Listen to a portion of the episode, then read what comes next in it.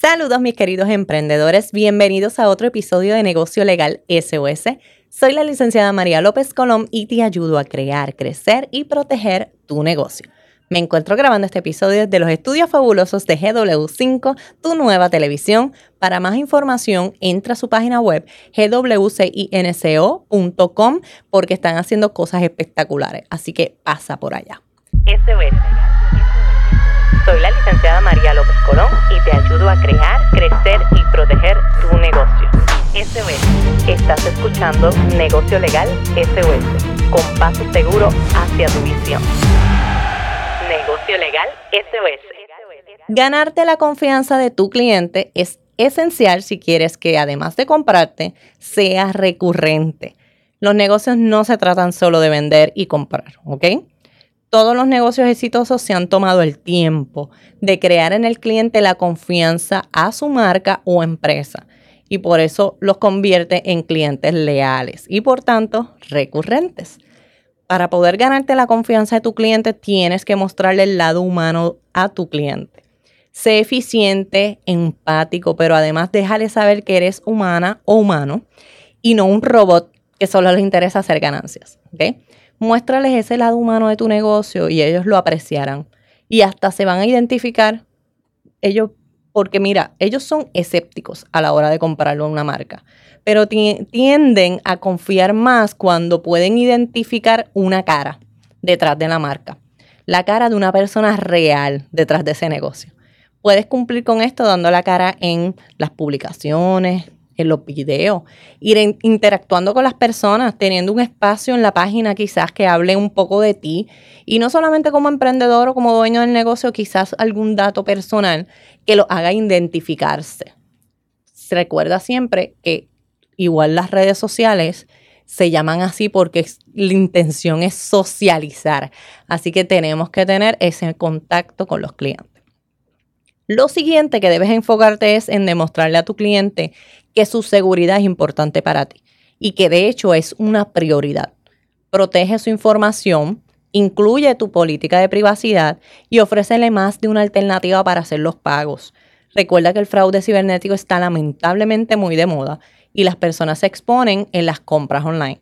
Por lo tanto, utiliza aplicaciones que provean seguridad, plataformas de terceros que procesen los datos y en los que no necesites tener acceso. Utiliza certificados de seguridad para tu página web, haz una búsqueda en línea sobre herramientas para añadir seguridad a tu sitio web o a tu tienda y evalúa las opciones.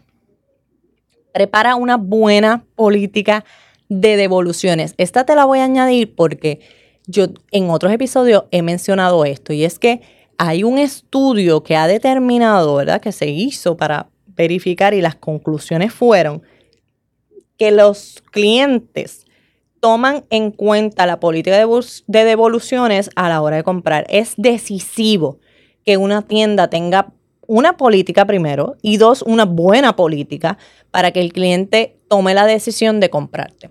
Así que teniendo eso en cuenta, tienes que saber que si un dueño de negocio no tiene unas políticas en su, en su cuenta, ¿verdad? O en su tienda, o que la política de evoluciones que tiene no cumple las expectativas, puede que pierda clientes. Así que esta es tu oportunidad.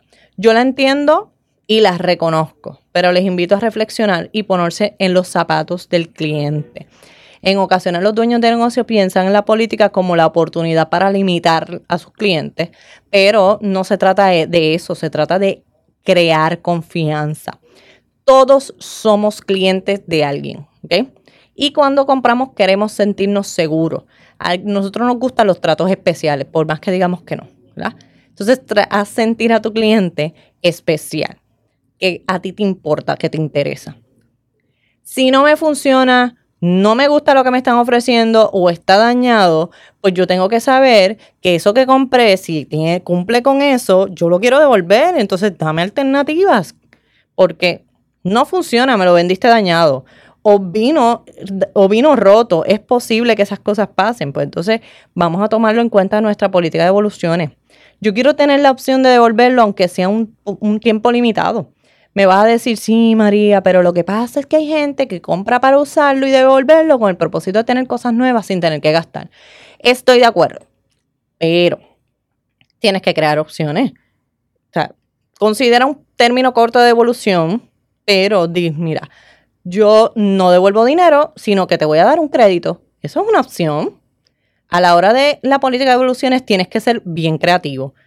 Ya tú identificas cuáles son las cosas que pasan normalmente y que algunos clientes medio sinvergüenzas hacen, pues entonces tú qué haces? Tú le vas a dar confianza a tu cliente mientras a la vez creas una protección a tu negocio, win-win situation, ¿ok? Así que eso es lo que tienes que crear. Ya identifica los problemas y crea soluciones. No te quedes en los problemas. En eso no quiere decir, o sea, no nos podemos ir a los extremos. Tampoco. Los extremos siempre son malos. A la hora de la política de evoluciones tienes que ser creativo, ¿ok? Así que ya sabes. Recuerda tener tu política de evoluciones de forma visible. Incluso pudieras crear contenido, videos explicativos o cualquier otro contenido donde tú estés hablando de esas políticas y que el cliente tuyo diga, ah, mira, ok, no te va a leer todas las políticas, pero tú sabes lo que sí quieres saber, resáltalo, ¿ok? Otra cosa bien importante es atender las reclamaciones de tu cliente, o sea, por favor, no las dejes pasar, no las ignores y no tardes demasiado tiempo en responder. O sea, eso son, no, no, no. Tú no puedes hacer esa vaina. ¿Sabes por qué?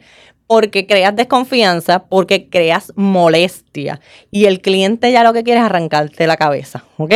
Porque le vas creando esa rabia de que, pero ¿y este por qué no me contesta? O este me está pichando, ¿verdad?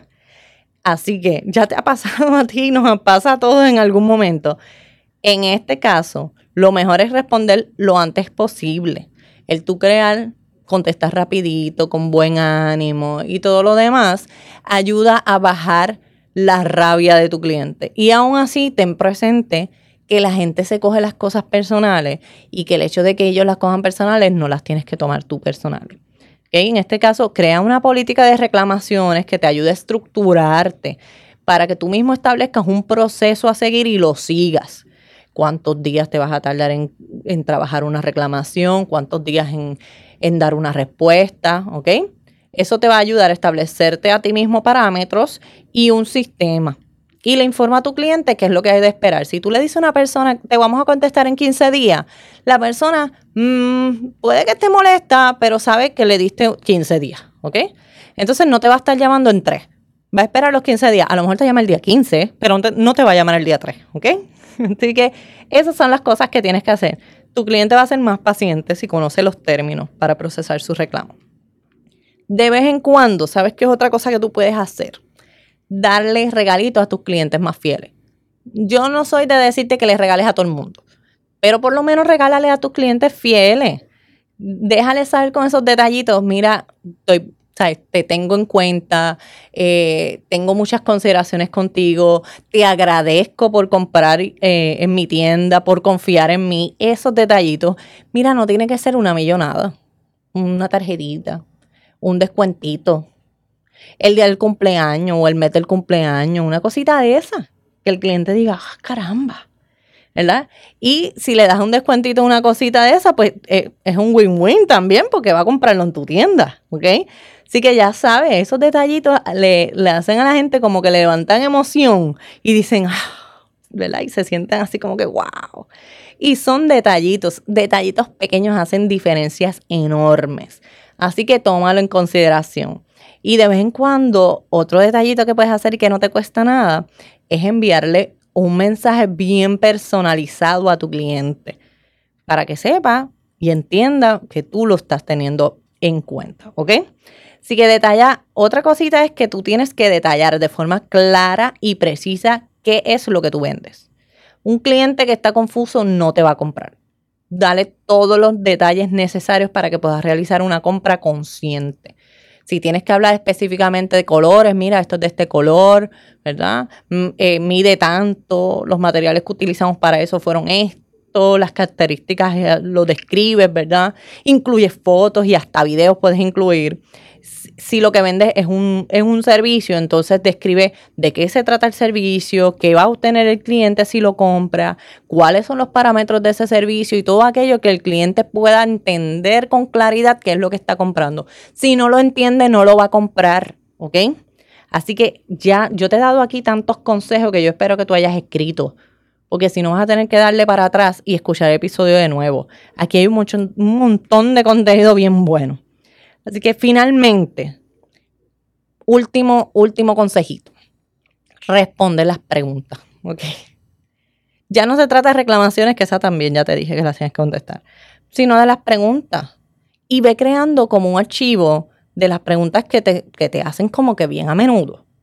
Y ahí tú puedes aprovechar y, con, en tu página, en tu tienda, tener esta, este, este botoncito de preguntas frecuentes que ya están contestadas.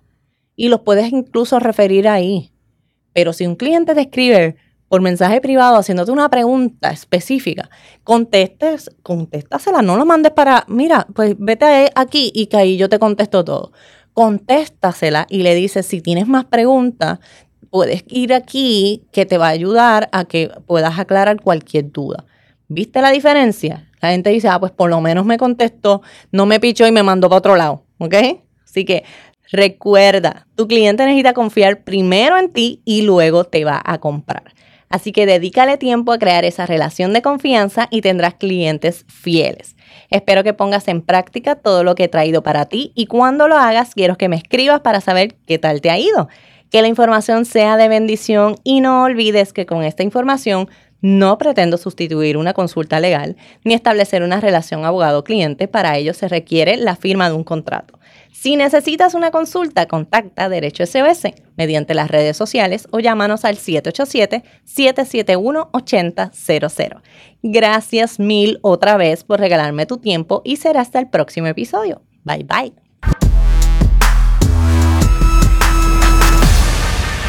Legal SOS.